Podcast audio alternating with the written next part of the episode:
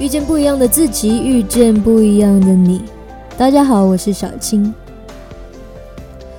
可能很多人都会有相同的一种心理状态，就是当周围所有人都否定你，当周围所有人都不支持你的情况下，却反而更想要去坚持自己想做的事，想要去证明自己的想法是对的，其他人的想法是错的，想要证明自己是可以做到。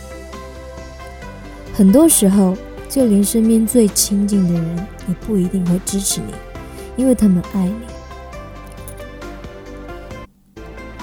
他们希望你不要太累，希望你轻轻松松的找个钱多事少、离家近的工作，早点成家，不用立业，安安稳稳的过生活，差不多就得了。他们用他们自己的经历和领悟，觉得对你来说，这就是最好的生活。于是开始产生这些理所应当的期待。上学的时候应该成绩优秀，考上一个好的高中、好的大学，最好再读个研究生，然后找个离家近的工作，工作稳定了之后就结婚、生孩子，安安稳稳、健健康康的，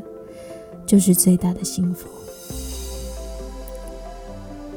对于大部分人来说，确实都向往着这样的一种生活，压力小，生活也还行，何必要去折磨自己呢？可是，如果这个世界上每个人都是这样，每个人都过着这样的生活，那这个世界就真的太无聊了。我们不能否认，可能到了一定的年龄之后，会想要放慢速度，过另外一种节奏的生活。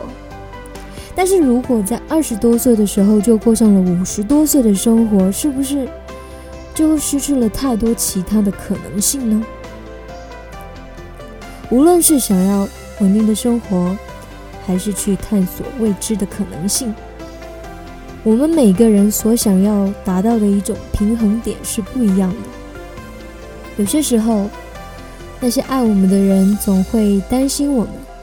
他们的可能。不是那么理解我们的想法，并没有办法从内心上去支持我们，但是他们也没有办法阻止我们，